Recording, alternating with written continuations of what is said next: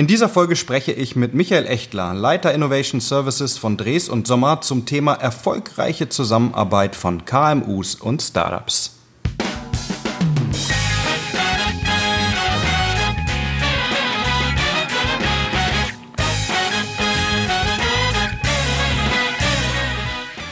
Ja, herzlich willkommen bei einer neuen Folge Club der Pioniere. Mein Name ist Bruno Fritsche, ich bin Geschäftsführer der Film- und Medienproduktion Hawkins Cross aus Stuttgart.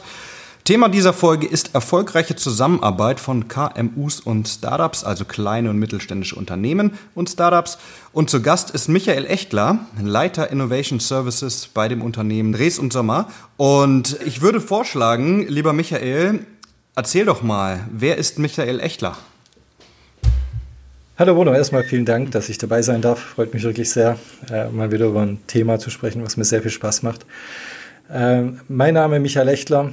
Ich bin seit ein paar Jährchen jetzt schon in der Startup-Welt unterwegs, habe selber ein paar gegründet, habe auch einen Verein mitgegründet in Stuttgart, den Startup Stuttgart Verein, habe dann viel mit der Politik zu tun gehabt, was äh, mitunter sehr anstrengend sein kann äh, als, als gewöhnlicher Startupper habe dann mit vielen Unternehmen, großen wie kleinen, zusammengearbeitet, um eben genau dieses Thema, wie kriegt man denn eigentlich dieses Startup-Mindset, diese Startup-Methodik und oder auch direkt wirklich einfach Startups, wie, wie kann man das nutzen für sich als KMU, als Unternehmen, egal jetzt ob ganz klein oder ganz groß.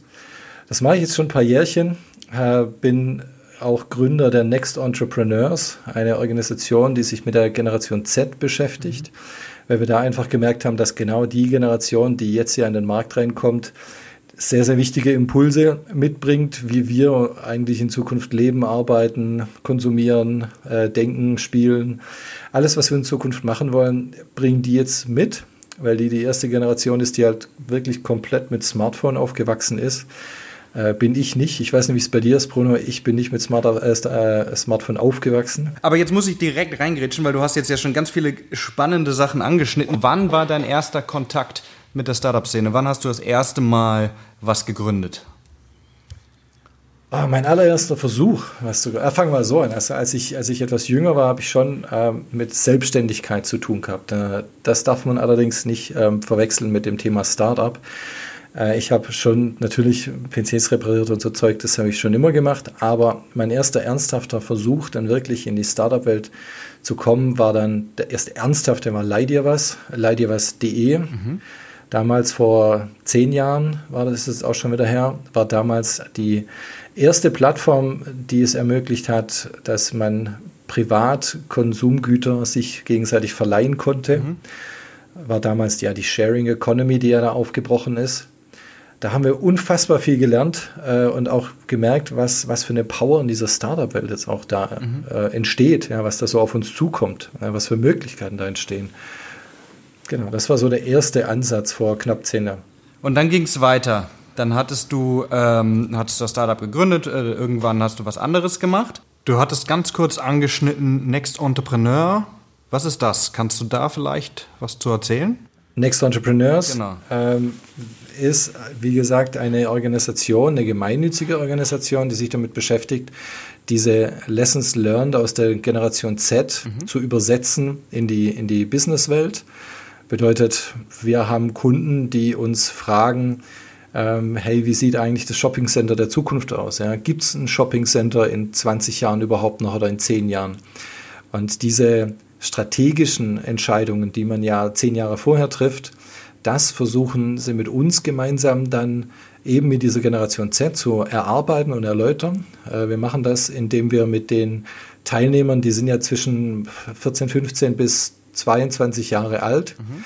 Äh, die setzen wir zwei, drei Tage zusammen mit Startups äh, in einen auch virtuellen Raum mit ein paar Mentoren von uns und erarbeiten konkrete Lösungen, die dann auch am Markt getestet sind und die dann eben für Unternehmen ganz konkrete Mehrwerte dann auch liefert. Das heißt, ähm, das, das Gründergehen ist dir seit deiner ersten Leidevers-Gründung nicht verloren gegangen, sondern du hast nur so ein bisschen ähm, ja, die Fronten gewechselt. Kann man das so sagen? Die Fronten gewechselt? Du unterstützt jetzt andere Gründer? Ähm, also A ist es ja schon ein Startup, was ich da mhm. aufbaue. Äh, es hat die gleichen Merkmale und auch das äh, soll ja auch irgendwann mal skalieren. Mhm.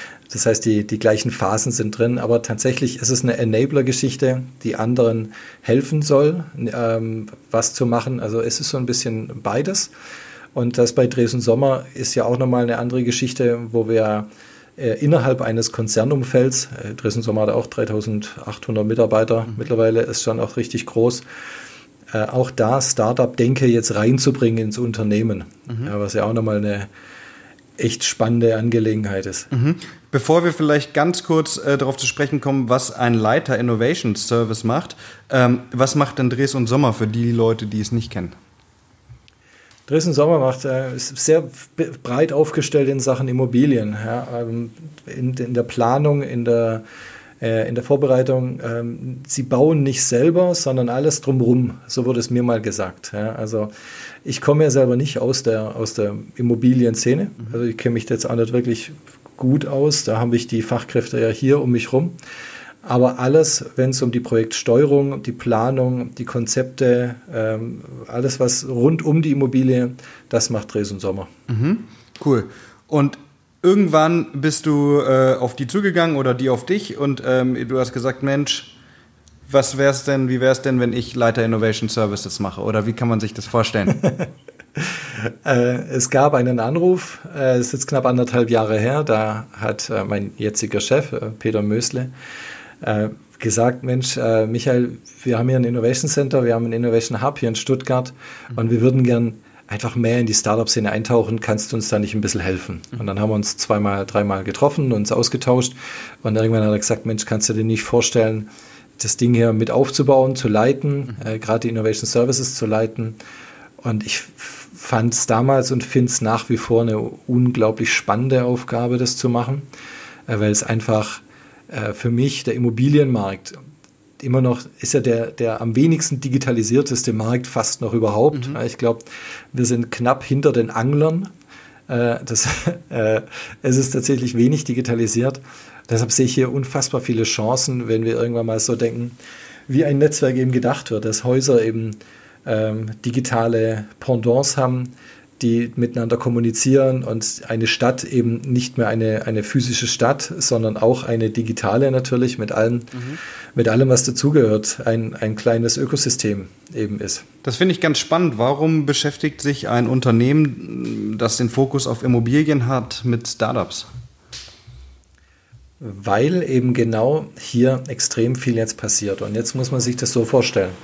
Ähm, ein Bereich, der noch wenig digitalisiert und wenig innoviert ist, ähm, hat jetzt aber auch einer der, der wertvollsten Märkte ist. Er ist ja mit Abstand der ähm, umsatzstärkste Markt in Deutschland. Wird dann natürlich irgendwann auch interessant für Startups. Ja, wird dann interessant für große Startups, äh, die verstanden haben, dass ähm, man einfach sehr viel Geld auch machen kann in dem Bereich. Mhm.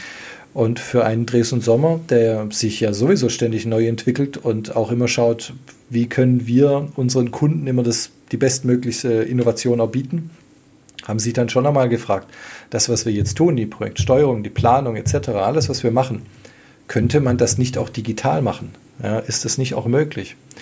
Und dann kannst du immer überlegen, machst du das alles selber? Also holst du dir jetzt einfach ein paar Leute rein, die dann einfach eine Digitalabteilung aufbauen und Startups bauen oder holt man sich Startups mit rein. Mhm. Die das schon machen, halt und, in dem Bereich. Genau, mhm. die das schon machen, die da einfach ein bisschen auch andere Möglichkeiten haben. Und da kommen wir jetzt ja schon fast in den Bereich rein. Ähm, wann, wann, wie kriegt man Startup-Denke rein in den Unternehmen und mhm. wann macht es vielleicht auch gar keinen Sinn, ja, das mhm. irgendwie so rein zu pressen? Ja.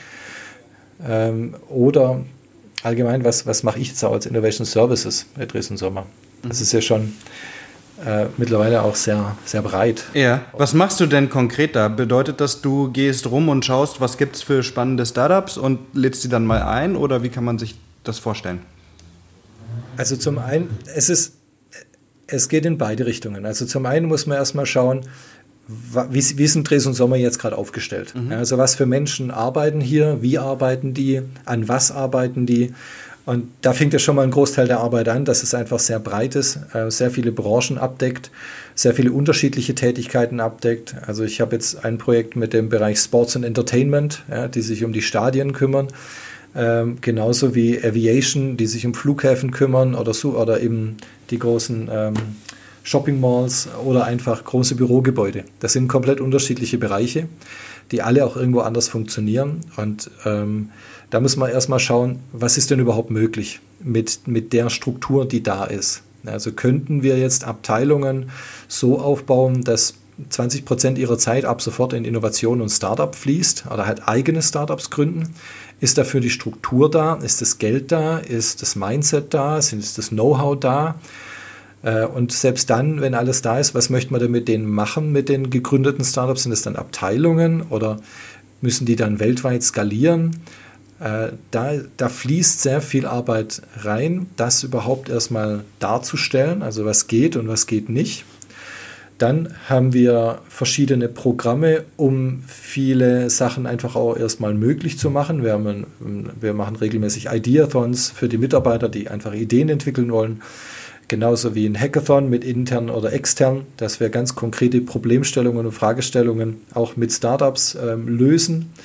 Wir haben ähm, eben jetzt hier nach innen, alles jetzt mal nach innen gerichtet, wollen wir einfach Plattformen liefern, damit die Menschen innerhalb des Unternehmens, die Lust haben und Bock haben und auch äh, Ideen haben, die Möglichkeit haben, überhaupt etwas zu entwickeln. Ich glaube, das haben wir jetzt geschafft. Also das ist möglich. Jeder Mitarbeiter, der irgendwie Bock hat, was zu machen, der kommt zu uns, der hat seine Möglichkeiten, äh, ob es Plattformen sind oder Programme oder Projekte oder einfach direkt mit mir zu sprechen, um irgendwas zu machen. Dafür haben wir jetzt ein gutes Team da. Und aber es ist ja immer noch so, dass wir den Markt beobachten müssen, was passiert überhaupt draußen, um dann zu sagen, okay, äh, guck mal, hier entwickelt sich ein Trend, hier entwickelt sich ein Trend und wir haben eine relativ große äh, Scouting-Abteilung mit drei Leuten, die wirklich den Markt ähm, in- und auswendig kennen und auch wissen, was für Startups wachsen gerade, was für Trends und was für Technologien wachsen gerade. Aber es ist ja wie immer äh, bei Startup und Corporate, da gibt es eine Diskrepanz. Ja, also zwischen Startups, die oft eine coole Technologie haben, aber einfach zu wenig Ahnung vom Markt. Äh, Gibt es dann die Fachexpertise innerhalb von Konzernen wie Dres und Sommer, denen einfach aber vielleicht ein Stück weit die Geschwindigkeit und die Agilität und das Know-how für ähm, Technologie im, Startup-Bereich dann vielleicht manchmal fehlt. Da würde ich genau, genau das habe ich mir gerade nämlich notiert, das wollte ich aufschreiben, äh, äh, wollte ich äh, fragen, habe ich aufgeschrieben. Wie ist es denn jetzt angenommen, ähm, ihr habt eine Scouting-Abteilung, die stoßen auf jemanden, der macht was total Cooles und ihr sagt, Mensch, das ist so innovativ, das gibt's jetzt noch gar nicht oder sowas, ne? Ähm, jeder, der mal bei einem größeren Unternehmen äh, gearbeitet hat, der weiß, dass die Mühlen der Bürokratie manchmal langsam malen. So, ja. Wie agil ist denn dann ein Unternehmen wie Dresden Sommer, was ja auch, was du hast gesagt, 3000 Mitarbeiter oder so hat? Ähm, könnt ihr äh, schnell handeln oder ist das ein Prozess, ähm, an dem man auch noch arbeiten muss, vielleicht? Weil Schnelligkeit ist ja auch ein hohes Gut. Schnelligkeit ist ein verdammt hohes Gut, ja. Ähm, wir haben, glaube ich, in der Branche ein bisschen den Vorteil, dass ähm, der, der Startup-Wettbewerb da draußen noch nicht so extrem ist wie jetzt im E-Commerce oder in, in, in, der Automobilbranche oder sonst irgendwo. Das heißt, Geschwindigkeit ist sehr hohes Gut, aber auch die Art und Weise, wie man Projekte angeht, ist sehr, sehr wichtig. Ja, also ich nenne mal ein Beispiel. Es ist so, wenn du früher, ich sage jetzt mal früher, ähm, ein, eine, eine Software entwickelt hast, dann hast du in der Regel ein, zwei Jahre entwickelt. Also die Idee kommt irgendwie aus dem Vertrieb, der Vertrieb kommt zum Vorstand, der Vorstand sagt, ja, ist eine super Sache, entwickel mal. Dann wird ein, zwei Jahre entwickelt, bis das Ding halt rund ist und dann wird es verkauft.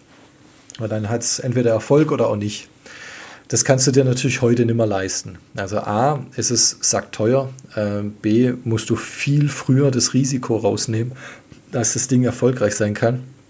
Das heißt, du gehst da kommt jetzt ja wieder Design Thinking und Lean Startup, diese ganze Methodik aus der Startup-Welt wieder raus, wo man dann sagt, so, jetzt lass uns mal doch ein MVP machen und diesen MVP verproben wir mit drei Leuten. Das musst Leuten. du erklären für die Leute, die es nicht wissen, was ist, was ein MVP? Sehr, sehr gerne. Also ein MVP, ähm, ausgesprochen Minimum Viable Product, ist eine Mindestanforderung an ein Produkt, um es an einem Kunden zu testen.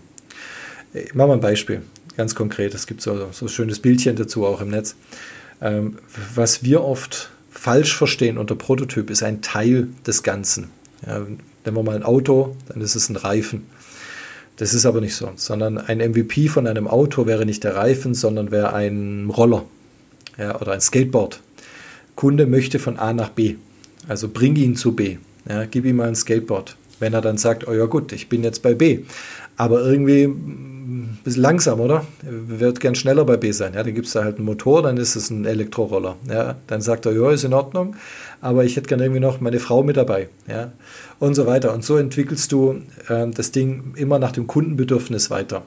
Und das haben wir früher nicht gemacht. Wir haben zwei Jahre lang das Auto gebaut, bis das Auto rund ist, bis es perfekt ist, bis wir uns am Markt nicht mehr blamieren. Ja, das ist so diese Fehlerkultur äh, und auch dieses das Image wahren ist für Firmen natürlich sehr viel gefährlicher als es für ein Startup. Ein Startup hat nie was zu verlieren. Du, du kannst als Startup gehst du raus und verprellst deine ersten 3000 Kunden. Das ist dir mhm. völlig wurscht. Du, du willst ja drei Millionen Kunden. Ist das so ein bisschen wie eine Beta-Version? Kann man das vergleichen? Das liest man auch oft. Ist ein MVP eine Beta-Version? Ähm, nein. Äh, nein, insofern, dass äh, eine Beta-Version ähm, 80 Prozent einer Software ist. Und ein MVP muss vollständig funktionieren für das, was es ist. Lieber lässt du alle Features weg und machst nur ein einziges Feature, dein Kernfeature. Und das muss aber funktionieren. Ja. Ähm, es gibt aber auch die, die Marketing-MVPs, wo du einfach nur mal eine Landingpage oder halt eine Webseite bastelst zu einem Produkt, was es gar nicht gibt. Mhm. Ja, du, ja. Das zu ist, gucken, wie es angenommen wird, halt einfach. Ne? Genau. genau. Du machst eine Webseite, was wir mit Next Entrepreneurs tatsächlich jedes Mal auch machen. Die, die Teilnehmer haben die Aufgabe, du hast ja eine Idee, du hast es analysiert, du hast das Problem dahinter analysiert. Dann mach jetzt mal eine Webseite und das ist ja heute ist ja total geil. Also jeder kann ja eine Webseite bauen. Also äh, über WordPress oder Wix oder mhm. was weiß ich, äh, da gibt es ja tausend Sachen. Jeder kann eine Webseite bauen, innerhalb von einem halben Tag steht die, machst du ein paar Texte rein, ein paar Bilder rein. Wenn du ein paar Screenshots erstellen willst, dann gehst du zu fiverr.com oder sonst mhm. irgendwelchen Sachen. Ja. Hast du, kann jeder machen. So, und dann hast du eine Webseite und die gibst du dann raus und dann kommt vom Kunde vielleicht zurück, ah, da klickt er nicht. Ja, der Kunde klickt nicht. Dann kann man immer noch überlegen, liegt es jetzt am Design, liegt es an irgendwas, aber in aller Regel liegt es am Produkt, wenn er nicht klickt. Mhm. Ja, und da, diese Denke, die muss man jetzt in diese Unternehmen reinbringen. Und wenn du hast gefragt, äh, ist Dresden Sommer schnell genug? Mhm. Äh, ich denke, dass, dass es schon sehr schnell ist, aber auch noch viel schneller werden kann. Mhm. Da ist aber, das ist A, immer personenabhängig, ja, wie schnell man ist, aber auch, was für, was für Möglichkeiten hat die Person innerhalb des Frameworks, wo es gerade arbeitet. Absolut. Also wenn du jetzt, äh, du bist irgendwo drin, wo du eh 140 Prozent arbeitest, dann wird es schwierig. Ja, mhm, dann, dann mhm. zu sagen, so jetzt mache ich nebenher noch irgendwie was, dann machst du zwei Stunden die Woche, dann bringt es natürlich auch nichts. Und das ist auch was, also das kannst du mir vielleicht besser beantworten, das habe ich zumindest schon öfter gehört bei, sagen wir mal, KMUs, äh, die sagen, komm, lass uns doch auch mal äh, so ein bisschen in Richtung, ich weiß nicht, Innovation oder Social Media oder was auch immer. Und dann macht's Mitarbeiter XYZ, der eigentlich einen ganz anderen Job hat, aber jetzt mal ganz krass gesagt, privaten Instagram-Kanal nutzt, der macht dann nochmal so nebenbei die Social-Media-Arbeit mit.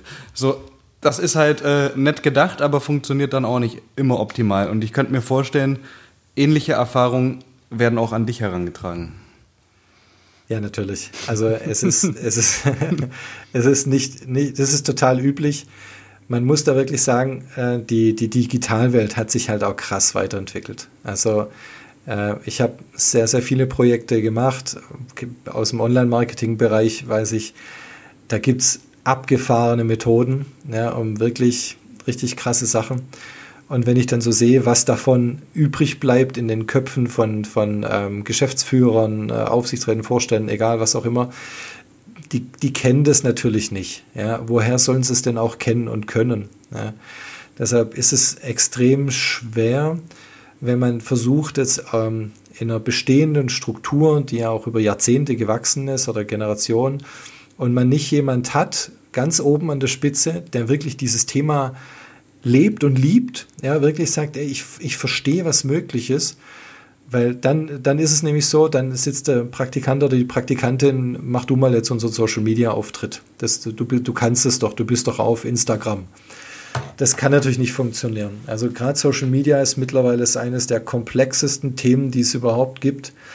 Äh, die dies zu äh, verstehen, da braucht es wirklich jemand, der wirklich ähm, sich intensiv damit beschäftigt. Und das, das Witzige ist ja da, da geht es ja darum, Social Media authentisch zu sein. Ja, man, man muss ja irgendwie authentisch sein. Und das ist gerade das, fällt tatsächlich den Unternehmen sehr schwer. Ich hatte mal einen Vortrag von ein paar Leuten und ähm, habe dann auch gesagt, authentisch sein ist wichtig. Und dann kam dann am Schluss an, ja, kannst du mir beibringen, wie ich authentisch werde? Ah ja. Ja, ja das, das äh, so ist es halt oft so, ne? Ähm, sag mal, ganz anderes Thema, auf das wir vielleicht mal zu sprechen kommen ist nämlich die Zusammenarbeit von KMUs und Startups. Ähm, wir hatten das auch schon hier im Club der Pioniere das ein oder andere Mal aus einer bisschen anderen Perspektive. Ähm, und es scheint nicht so zu sein, dass das immer ganz einfach ist. Ja? Ähm, vielleicht fangen wir damit an, warum lohnt sich die Kombination? Warum sollten KMUs auch mal einen Blick auf Startups werfen? Welchen Vorteil haben sie davon? Also da gebe ich dir vollkommen recht. Es ist, es ist nicht ähm, immer erfolgreich. Ähm, es ist sehr, sehr lohnenswert aus meiner Sicht, äh, ist aber tatsächlich nicht, nicht ganz einfach. Ähm, die erste Frage, die man sich als Unternehmen stellen sollte, wenn ich mit Startups zusammenarbeite, warum? Warum sollte ich das tun? Ja, was ist so mein Ziel? Wo will ich denn hin mit dem Unternehmen? Ähm, weil es kommt immer ein bisschen drauf an, ist, da, ist dein Kern, dein Core Value, den du als Unternehmen lieferst, in Gefahr? Ähm, möchte ich den anpassen? Möchte ich den ändern? Dann bitte nicht mit Startups. Also den Kern äh, sollte man bitte nicht auslagern. Wenn es ähm, adaptierend ist oder irgendwie ähm, neues Geschäftsmodell, dann lohnt sich die Arbeit mit, mit Startups sehr, weil sie einfach ähm, sehr viel schneller, agiler, dynamischer sein können, gerade am Anfang, ähm, sich mehr erlauben können. Und wenn man sich mal überlegt, jetzt hat man einen Mitarbeiter intern, der wirklich Bock hat auf das Thema. Ja, der ist sehr innovativ, der hat Bock, der ist ähm, vielleicht auch wichtig sogar. Dann gibt man ihm Zeit, 20 Prozent, 30 Prozent seiner Zeit, dieses Ding zu entwickeln. Das ist im Vergleich zu jemand draußen, wo teilweise fünf, sechs Leute ähm, den Tag und Nacht an dieser Geschichte sitzen, ja kein Vergleich. Ja. Diese Gap von Know-how holen die Startups relativ schnell auf. Ja. Aber auch die Startups wissen mittlerweile, dass es sich durchaus lohnt, diesen Gap ähm, gemeinsam mit Unternehmen zu lösen. Ja, dass man einfach sagt, hey, wir haben eine coole Technologie, aber wir haben keine Ahnung vom Markt. Ähm, bitte, bitte lasst uns doch zusammenarbeiten. Ja. Und dann kann sich das durchaus lohnen.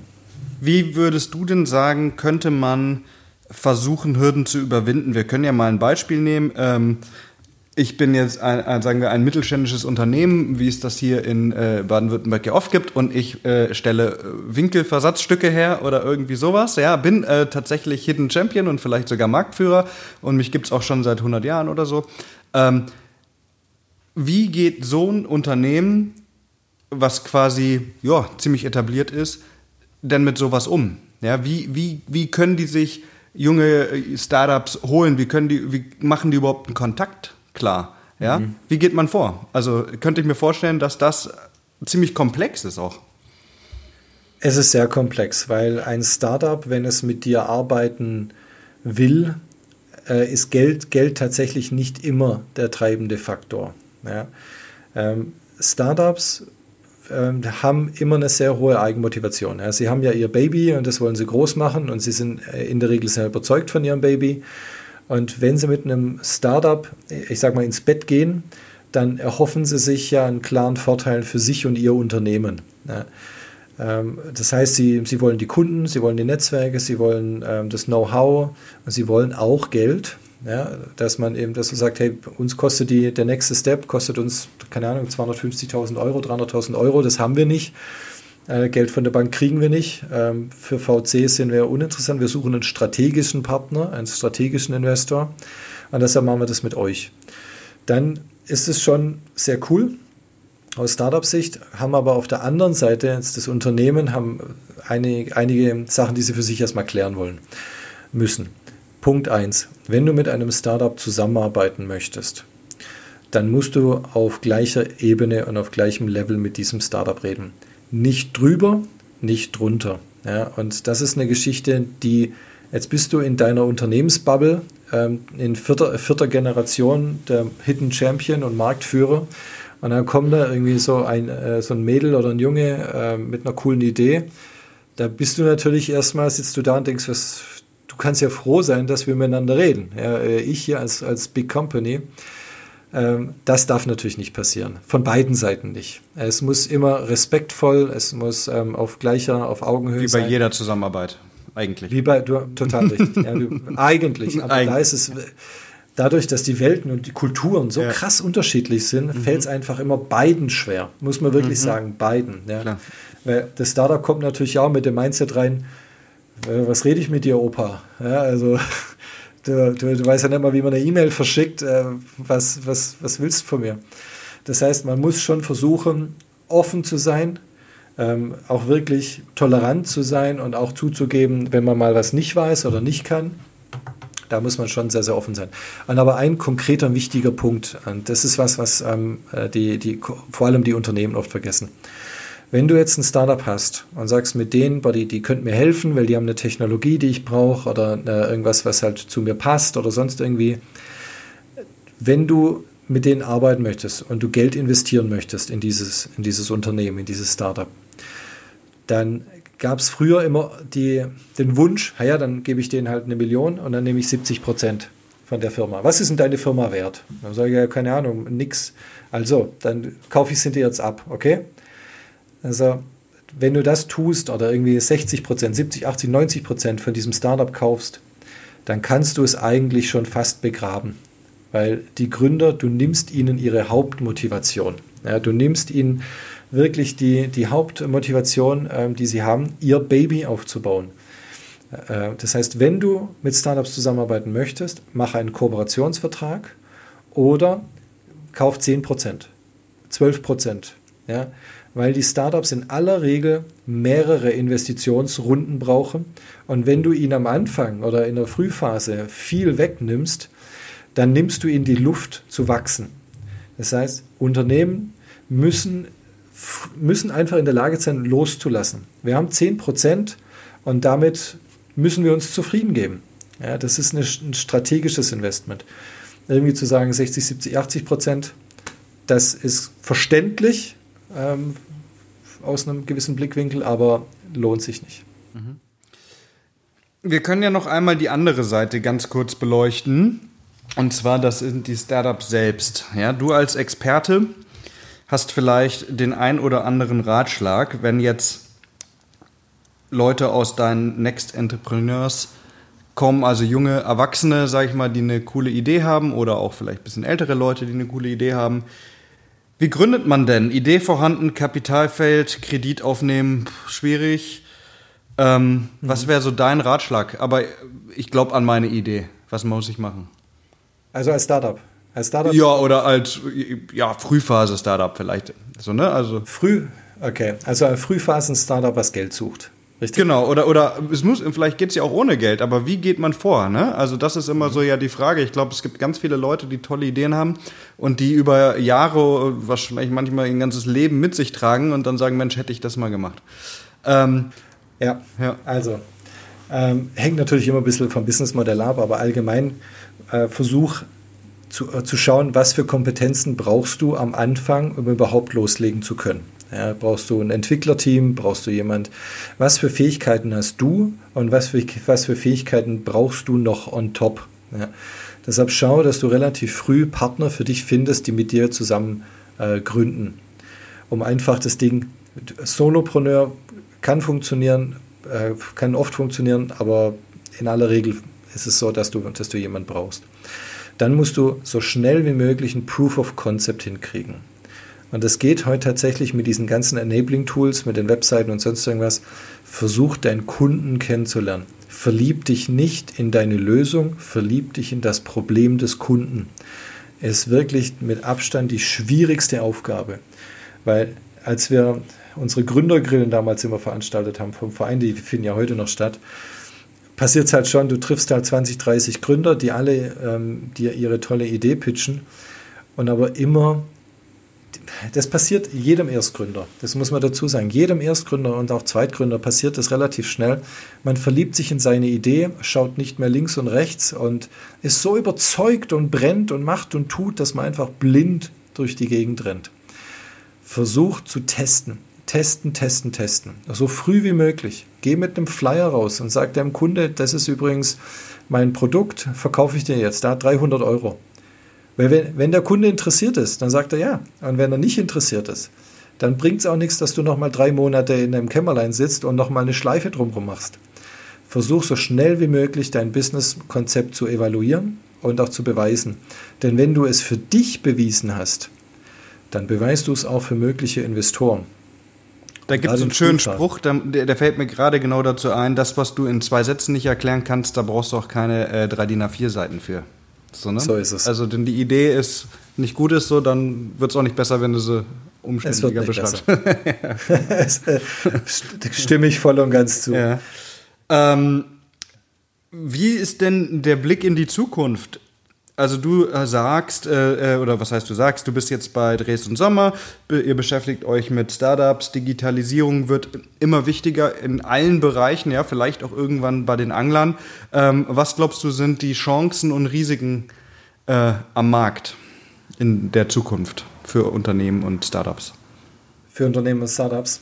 Also ich glaube, dass jetzt auch nochmal äh, Corona schon nochmal ein bisschen was bewegt hat. Ja, also die, die ganzen Unternehmen, haben Bereiche, die sie lange, lange ähm, geführt haben, die ihnen wegbrechen, äh, wo keiner weiß, ob die jemals zurückkommen. Das heißt, die, einige sind jetzt gezwungen, nach Innovationen stärker Ausschau zu halten. Das heißt, es wird vieles hinterfragt, es wird teilweise mutiger rangegangen, es trennt sich da gerade ein bisschen Streu vom Weizen. Manche sind einfach in Schockstarre immer noch und warten einfach, dass es vorbei ist. Die anderen finden einfach neue Lösungen und neue Märkte und neue äh, Geschichten. Da trennt sich das gerade so ein bisschen. Äh, bei den Startups ist es nicht arg viel anders. Da ist so, dass äh, der, der Markt für Startups, es ist unfassbar viel Geld da, muss man sagen. Es ist wirklich unfassbar viel Geld da für Startups. Aber es gibt so eine Zwischenphase äh, von ganz früh zu erfolgreich. Da gab es schon immer einen Gap äh, da fehlen mal 10 Millionen, 5 Millionen, die fehlen einfach. Das sind für die großen VCs zu kleine Tickets. Das heißt, ähm, da, da, lohnt sich die Arbeit quasi nicht. Die investieren ab 30, 40, 100 Millionen. Äh, und diese 4, 5, 10 Millionen Tickets, da ist das Risiko meistens relativ groß. Weil bei den kleinen, dass man am Anfang mal 100.000 reingibt, 150.000, das ist tatsächlich relativ schnell möglich. Aber die Startups müssen jetzt lernen, dass sie mit diesem Geld, was sie am Anfang kriegen, relativ schnell in den Beweis kommen müssen, in die Traction kommen müssen. Und das ist nicht so einfach. Das ist eine, das ist eine Königsdisziplin und die schafft man beim allerersten Mal vielleicht auch nicht immer, äh, sondern muss es dann einfach nochmal, nochmal, nochmal probieren. Aber ich bleibe dabei, wenn man, wenn man das Problem des Kunden verstanden hat und dann schnell diese kleinen Proof of Concepts hinkriegt, dann kriegt man auch die Finanzierung. Und bei den Unternehmen ist es halt jetzt trotzdem so, wenn die jetzt bei Startups mitspielen wollen, dann müssen sie sich jetzt überlegen, wann. Weil diese Spätphasen, wo kein Risiko mehr da ist, das ist ja das, was die ganzen Unternehmen sich ja wünschen. Ja, also ich investiere in ein Startup, was einfach schon funktioniert. Das ist schwierig, weil da hat es schon andere sehr große Taschen am Markt. Ja, also sehr große VCs oder Netzwerke oder auch die großen Konzerne, die dann halt mit Leichtigkeit mal 50 oder 100 Millionen irgendwo reinschieben so ein Mittelständler, dem tun 5 Millionen halt schon mal weh. Also wenn er 5 Millionen in ein Startup versenkt, das kann schon wehtun. Das heißt, da muss er sich jetzt wirklich intensiv mit dem Markt beschäftigen, sich auskennen und dann genau wissen, nach was für Kriterien möchte ich Startups suchen und in welche investiere ich. Das war in der Vergangenheit sehr oft eine Bauchentscheidung vom Chef. Ja, da, kommt, da kommt der Chef morgens rein und sagt, Holger, David Gläser, Handelsblatt, super Ding, kauft es mal. Ja, das, das funktioniert so in Zukunft nicht mehr. Es wird sehr viel schärfer und muss sehr viel konkreter äh, dem eigenen Business Value einfach dienen. Und das ist sehr viel Umdenken und Arbeit. Wir sind am Ende unserer Zeit, aber ich glaube, man könnte da sehr, sehr, sehr äh, äh lange noch weiterreden und noch sehr viel mehr ins Detail gehen. Aber was wir auf jeden Fall schon einmal mitgenommen haben, ist, dass äh, KMUs in Zukunft vielleicht einen noch detaillierteren Blick auf die Startups werfen sollten und bevor sie das tun, sich gut Gedanken machen, ähm, welche Startups denn für sie interessant sein könnten, welchen Bedarf sie denn haben und wenn sie diesen Bedarf analysiert haben, bitte auf Augenhöhe begegnen und nicht aus dem Chefsessel heraus. Michael. Könntest du nicht besser sagen. Ich danke dir für deine Zeit und für die spannenden Einblicke und äh, ich bin gespannt, was sich entwickelt ähm, bei euch, bei Dresden Sommer, aber auch in allgemein in der Startup-Szene. Ich ebenso. Ich beobachte es auch gespannt. Vielen Dank, dass ich dabei sein durfte. Hat sehr viel Spaß gemacht.